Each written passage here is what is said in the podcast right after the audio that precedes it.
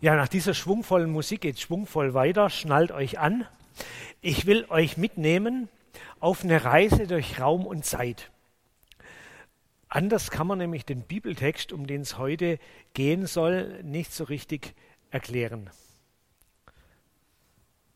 Okay, also Reise durch Raum und Zeit, um euch den Bibeltext, der heute ausgesucht wurde, als Predigtext zu erklären.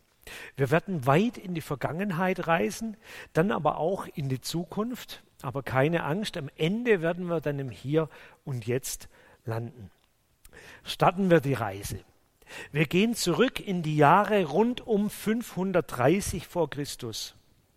Und die Reise geht nach Jerusalem, in die ehemalige Hauptstadt des Königreichs Juda. Oder, um es etwas genauer zu sagen, in die Ruinen dieser Hauptstadt Jerusalem. Die sah vielleicht so ähnlich aus. Nur dass es statt Beton damals eben Bruchsteine gab und die Sofas, die hatten damals andere Muster. Nach der Eroberung der Stadt Jerusalem durch die Babylonier wurde die Stadt samt Tempel fast vollständig zerstört und die Oberschicht von Jerusalem wurde nach Babylon deportiert. Erst 70 Jahre später, als das babylonische Reich dann wiederum erobert wurde von den Persern, von Kyros II., da wurden die Deportierten, wurde den Deportierten erlaubt, dass sie wieder zurückkehren in ihre Heimatstadt. Das war so eine Aufbruchstimmung, als sie dann losgezogen sind in Babylon und zurückgegangen sind nach Jerusalem, aber dort fanden sie eben jene Trümmerlandschaft vor und mussten ziemlich mühsam den Neuanfang und den Wiederaufbau auf den Weg bringen. Vielleicht war es so ähnlich wie in den Nachkriegsjahren nach dem Zweiten Weltkrieg oder wie es heute ist in vielen Ländern und Städten im Orient, wo Krieg oder Bürgerkrieg alles verwüstet hat und wo man jetzt irgendwie wieder versuchen muss, in die Normalität zu kommen. Mühsam, Entbehrungen, langsame Fortschritte. Denkt euch das mal hier als Kulisse, wenn ihr jetzt gleich den Predigtext hört. In den Ruinen von Jerusalem, da tritt wieder mal ein Prophet, also ein Bote Gottes auf und hält eine Ansprache. Jetzt nicht erschrecken. Er hat länger geredet. Der Geist des Herrn hat von mir Besitz ergriffen. Denn der Herr hat mich gesalbt und dadurch bevollmächtigt, den Armen gute Nachricht zu bringen.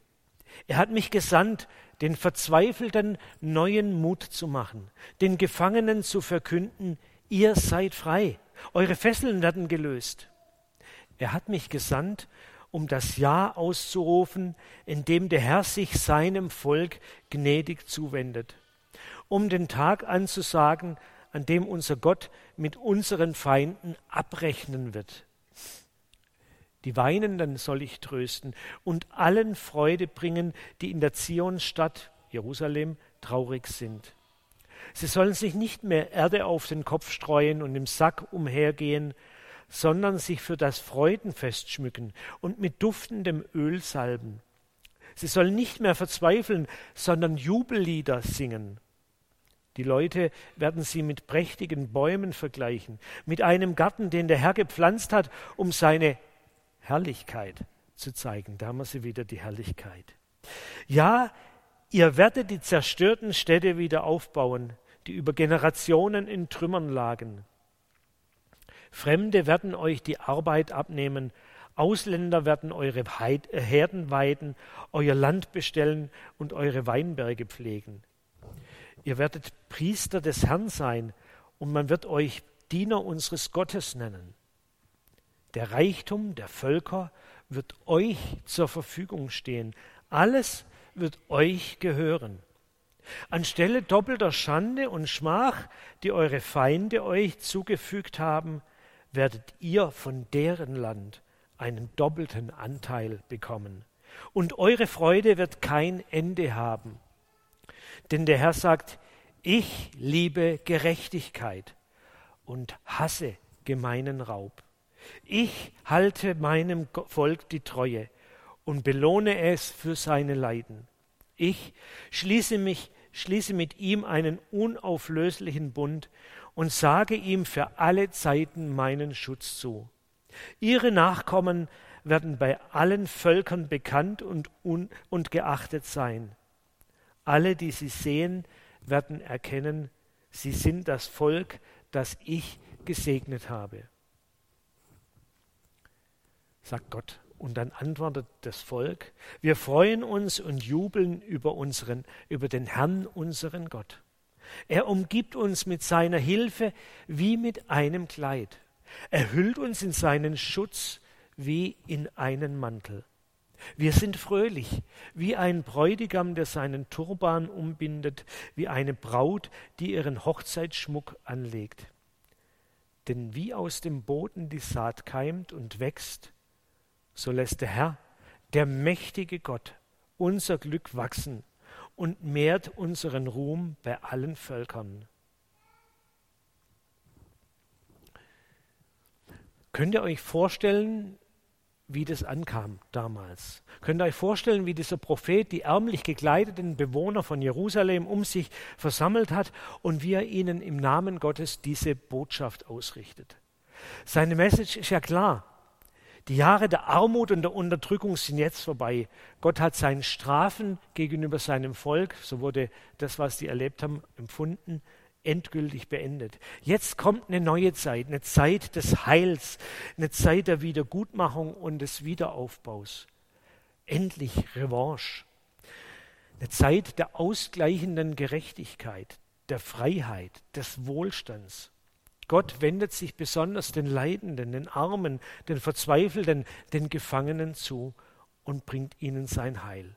Alles wird anders, alles wird gut. Freudenkleider statt Sack und Asche, gute Festmusik statt Klagelieder. Das kleine Königreich Juda, das für viele Jahre Spielball der großen Weltreiche geworden war, wird wieder ein souveräner, ernstgenommener und von anderen Völkern geachteter Staat. Statt Tribut an andere zahlen zu müssen, müssen jetzt andere Tribut an Israel zahlen. Und Menschen aus anderen Völkern müssen die einfachen Arbeiten übernehmen. Und das Ganze ist nicht irgendwie der Verdienst von irgendeinem tollen Führer, der das so weit bringen kann, sondern es ist das Handeln Gottes, Heilshandeln. Gott schickt seinen Prophet der das Heil ankündigt. Und Gott ist es, der zu seinem Volk sagt, ich liebe Gerechtigkeit, ich schaffe für euch Gerechtigkeit. Ich halte meinem Volk die Treue, ich schließe einen ewigen Bund und ich werde euch immer schützen. Große Worte, ganz große Worte von blühenden Landschaften, von Herrlichkeit im Namen Gottes ausgesprochen. Ich denke, das wird damals ordentlich Eindruck gemacht haben. Vielleicht haben die Worte von Jesaja getröstet. Bestimmt haben sie auch Erwartungen und Zukunftshoffnungen geweckt. Energie freigesetzt für den Wiederaufbau. Ich habe mal nachgelesen im wissenschaftlichen Bibellexikon über diese Zeit und habe gelesen, in Israel regten sich messianische Hoffnungen. Man wertete die Ereignisse, dass man zurückkehren darf nach Jerusalem und so, als Vorboten der Wende zur endgültigen Heilszeit. Und für diese endgültige Heilszeit, wo Gott hilft und alles in Ordnung bringt, muss man sich vorbereiten. Und deswegen hat man die Stadt wieder aufgebaut. Man hat neue Stadtmauern gebaut, wird bei Nehemia berichtet. Man hat den Tempel neu aufgebaut. Man hat wieder neu angefangen, Gottesdienste dort zu feiern. Man hat neu angefangen, den äh, Opferkult wieder einzuführen. Langsam aber sicher hat sich eine neue Normalität entwickelt in dieser Stadt und sie ist aus Ruinen sozusagen auferstanden. Manches ist erreicht worden, aber, das muss man auch sagen, anderes ist offen geblieben. Die Hoffnung auf ein nationales Comeback als Königreich Juda blieb unerfüllt. Juda bleibt ein kleiner Vasallenstaat, der immer unter der Vorherrschaft von antiken Großreichen steht. Der Jesaja hat definitiv mehr angekündigt, als tatsächlich passiert ist. Oder man kann es auch anders sagen, Gott hat weniger gehalten, als er versprochen hat durch den Propheten. Vielleicht denken jetzt einige typisch. Große fromme Sätze, Glaubenssätze, die Illusionen wecken, aber eigentlich völlig weltfremd sind. Die Wirklichkeit sieht doch ganz anders aus wie das, was da hinten steht. Komisch. Trotzdem ist dieses Bibelwort so überliefert worden. Vielleicht bedeutet es, dass dieses Bibelwort trotzdem, dass es sich nicht so ereignet hat, wie es da steht, eine Wirkung gehabt hat. Nämlich, es hat eine Sehnsucht geweckt, eine tief im, im kollektiven Volksbewusstsein, wenn man das so nennen will, verankerte Hoffnung bei den Juden geweckt, dass es eines Tages alles in Erfüllung gehen wird. Hoffnung auf das neue, gerechte Reich, das Gott schaffen wird. Hoffnung auf den Auserwählten, den Gott schickt, um die Welt ins Lot zu bringen. Und damit ist dann auch Zeit, um das hier zu verlassen und einen weiteren Sprung durch Raum und Zeit zu wagen. Wir gehen von der damaligen Zeit 560 Jahre in die Zukunft und wir gehen von Jerusalem 150 Kilometer ungefähr nach Norden und sind dann in Galiläa, in der Stadt Nazareth, in der Provinz, der römischen Provinz Galiläa. Dort tritt ungefähr 30 nach Christus ein junger Jude an das Lesepult der örtlichen Synagoge und lässt sich eine Schriftrolle geben, um daraus zu lesen. Dieser junge Jude heißt Jesus. Jesus ist nach seiner Taufe am Jordan in seine Heimat zurückgekehrt und die Bibelstelle, die er vorliest, ist nichts anderes wie der Anfang von unserem heutigen Predigtext. Nachzulesen in Lukas 4, Vers 18 bis 21. Der Geist des Herrn hat von mir Besitz ergriffen, weil der Herr mich gesalbt und bevollmächtigt hat. Er hat mich gesandt, sagt Jesus, den Armen gute Nachricht zu bringen, den Gefangenen zu verkünden, dass sie frei sein sollen und den Blinden, dass sie sehen werden den Misshandelten soll ich die Freiheit bringen und das Ja ausrufen, indem der Herr sich seinem Volk wieder gnädig zuwendet. Und dann wird weiter berichtet im Lukas-Evangelium, wie das weitergeht. Jesus rollte das Buch wieder zusammen, gab es dem Synagogendiener zurück und setzte sich. Alle in der Synagoge blickten gespannt auf ihn. Er begann und sagte, Heute da ihr dieses Prophetenwort aus meinem Mund hört, ist es unter euch in Erfüllung gegangen. Jesus bezieht die Prophetie von Jesaja auf sich. Und er sagt, ich, ich bin der angekündigte neue Bote Gottes, der Messias. Ich bin der, der die Welt in Ordnung bringt, der Gottes Gerechtigkeit durchsetzt in dem Gnadenjahr des Herrn. Gute Nachricht für die Armen, Freiheit für die Gefangenen, Licht für die Blinden, Freiheit für Misshandelte, ein Ja der Gnade. Wieder große Worte, ganz große Worte, diesmal von Jesus. Und Jesus wird in seiner Zeit zu einem Hoffnungsträger. Und tatsächlich passieren dann auch Dinge, die ganz in diese Richtung weisen. Wunderbare Dinge, herrliche Dinge.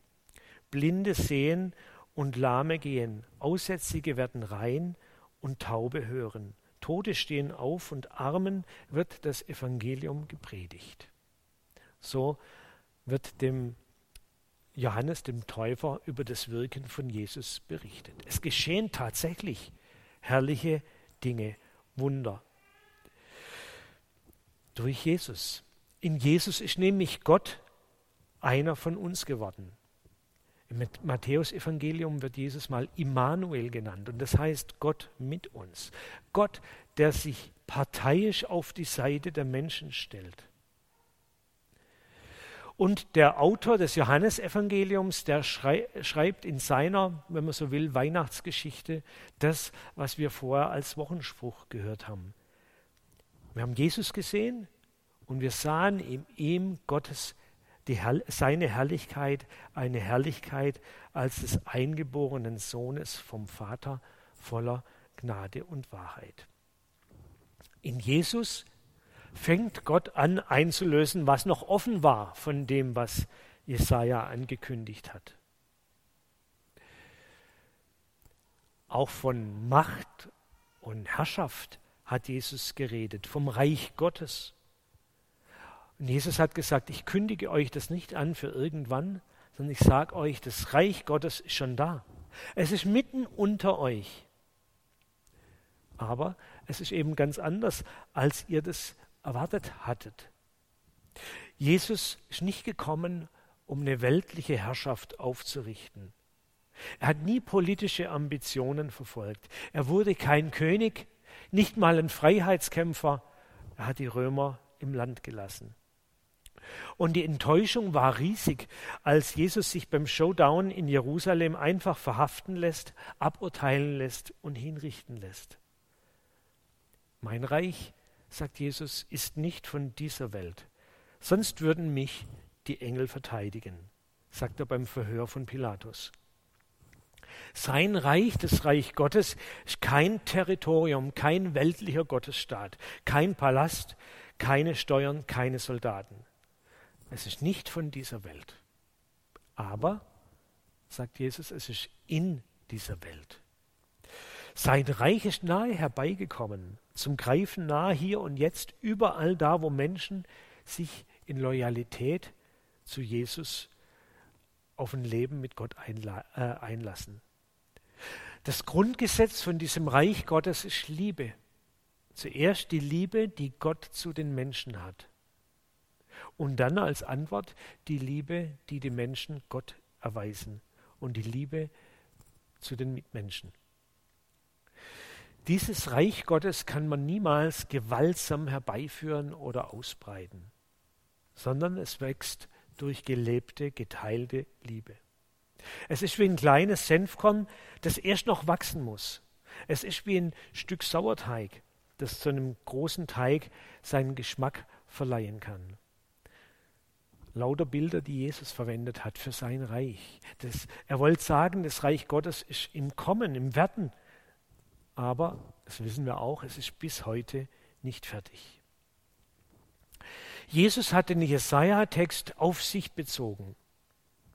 Aber die gerechte und barmherzige Weltherrschaft Gottes hat auch Jesus nicht aufgerichtet. Es bleibt immer noch was offen. Und deshalb wird es jetzt Zeit für einen dritten Sprung durch Raum und Zeit. Und dafür habe ich auch ein Bild es ist nur so ein Sternenhimmel. Warum? Weil es vielleicht in den Sternen steht, wohin wir gehen, an welchen Ort und in welche Zeit. Irgendwohin in die Zukunft. Jesus hat immer wieder von der Zukunft geredet. Vor seiner Kreuzigung und vor seiner Himmelfahrt hat er was Zukünftiges angekündigt. Er hat von der Zwischenzeit geredet, die nach seinem Himmelfahrt kommen würde, wo die Jünger allein auf dieser Welt sind, und von der Zeit der Rückkehr. Er sagt, es ist schon eine kleine Weile und dann komme ich zurück. Und dieses Mal werde ich anders kommen, nicht als harmloses kleines Kind in der Krippe, sondern mit Macht und Herrlichkeit. Und dann, und da sind wir dann wieder ganz nahe bei dem, was der Jesaja gesagt hat, dann werden alle Völker Gott anerkennen als den Herrn der Welt. Und dann, so wird es in den Evangelien und in der Offenbarung beschrieben, dann wird Gott eine Herrschaft der Liebe und der Gerechtigkeit aufrichten. Dann wird es eine Vergeltung geben für alles Böse. Das wird nämlich alles vernichtet, alles, was das Leben kaputt macht. Und Jesus selber wird der Mittelpunkt dieser neuen Welt sein. Aber das ist biblische Zukunftsmusik. Es gibt eine ganze Reihe von Bibelstellen zu diesem Thema, zu christlichen Zukunftserwartungen. Und es gibt noch mehr Spekulationen und Auslegungen dazu. Lassen wir das lieber auf der Seite liegen. Stattdessen will ich zum letzten Zeitsprung ansetzen und euch hierher beamen ins Hier und Jetzt zurück. Ha, passt doch fast. Naja, ist nicht ganz richtig das Bild, aber gut. Hier und Jetzt. Ich will eine Frage stellen. Was soll das Ganze? Was sollen wir uns mit Bibeltexten auseinandersetzen, mit Prophetien, die zweieinhalbtausend Jahre alt sind und mit Zukunftsankündigungen von irgendeiner heilen, herrlichen Welt, die es irgendwann mal geben soll? Wie passt es zu unserer heutigen Wirklichkeit? Was nützt, nützt es uns für unser Leben im Hier und Jetzt? Ein paar Antworten dazu. Ich glaube, wir müssen mit der Spannung leben, die zwischen der Weihnachtsbotschaft und den Tagesschauberichten liegt. Passt ja irgendwie nicht so zusammen. Friede auf Erden und den Menschen an Wohlgefallen und dann Nachrichten von Raketenangriffen und Kriegsgefahr. Wir müssen mit der Spannung umgehen, die zwischen den biblischen Texten über Gottes Eingreifen, über sein Heilshandeln an den Menschen und an der Welt stehen und dem Auf und Ab des Lebens, das wir wirklich erleben, wo es manchmal Momente gibt, wo wir uns fragen, ist Gott denn ganz weg? Hat er sich weggedreht? Gibt es ihn überhaupt? Oder bilden wir uns das nur ein? Wir müssen damit leben, dass diese Zwischenzeit, von der Jesus geredet hat, diese kleine Weile offensichtlich länger geht. Dass sich Jesus offensichtlich noch Zeit lässt, bevor er in Macht und Herrlichkeit kommt, um alles das zu tun, was ihm am Herzen liegt. Wir müssen uns damit begnügen, dass sein Reich nicht von dieser Welt ist und dürfen gleichzeitig damit rechnen, dass sein Reich und seine Wirkungsfähigkeit in dieser Welt ist. Wir müssen als Christen mit Widersprüchlichem klarkommen. Dass wir einerseits Segen und Bewahrung Gemeinschaft und Gottesnähe, Wegleitung und Beistandschaft von Gott her erleben in unserem Leben und dass gleichzeitig auch unsere Pläne durchkreuzt werden, dass manches schief geht und dass dieses Leben wahrscheinlich tödlich ausgehen wird. Wir leben in der Zwischenzeit. Manches von Gottes Wirken erleben wir jetzt schon. Manches ist noch Zukunftsmusik. In dieser Zwischenzeit an Gott festzuhalten, auf Jesus zu vertrauen, ihn zu bitten um das, was wir brauchen, ihm zu danken für das, was wir bekommen, auf Gott zu hören und Gott zu gehorchen, das ist Glaube. Jesaja 61 und andere Texte in der Bibel sollen uns zeigen, dass unser Glaube, dass dieser Glaube Zukunft hat. Dass Gott allen Hiobsbotschaften zum Tropf, Trotz auf dem Weg in unsere Welt ist, dass er am Werk ist, dass er was tut.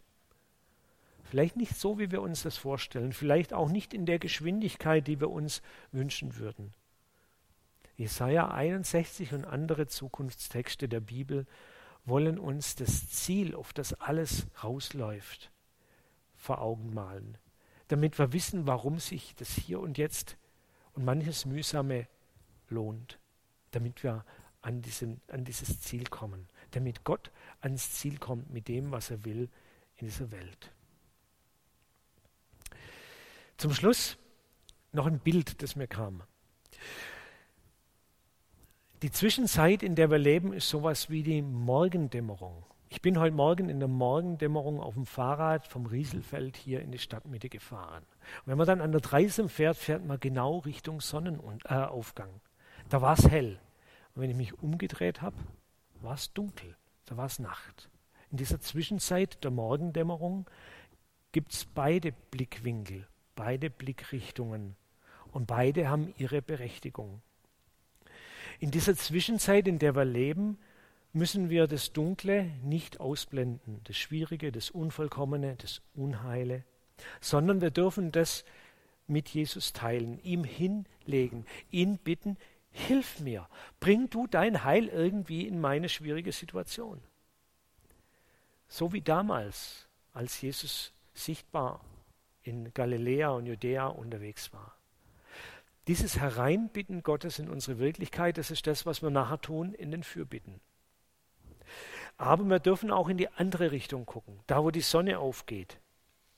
Wir dürfen auf Spurensuche gehen in unserem Leben und entdecken, dass Gott seine Spuren bei uns hinterlässt, dass er sich uns zuwendet, dass seine Herrlichkeit auch irgendwie in unserer Welt zu entdecken ist. Und das dürfen wir dann auch zum Thema machen und ihm dafür danken. Das wollen wir jetzt tun, indem wir Anbetungslieder singen. So hat im Gottesdienst beides seinen Platz. Die Anbetung, das Lob, die Herrlichkeit und das Leben mit all seinen Schwierigkeiten. Herzliche Einladung, jetzt gemeinsam diese Zeit des Gebets und des Singens zu verbringen.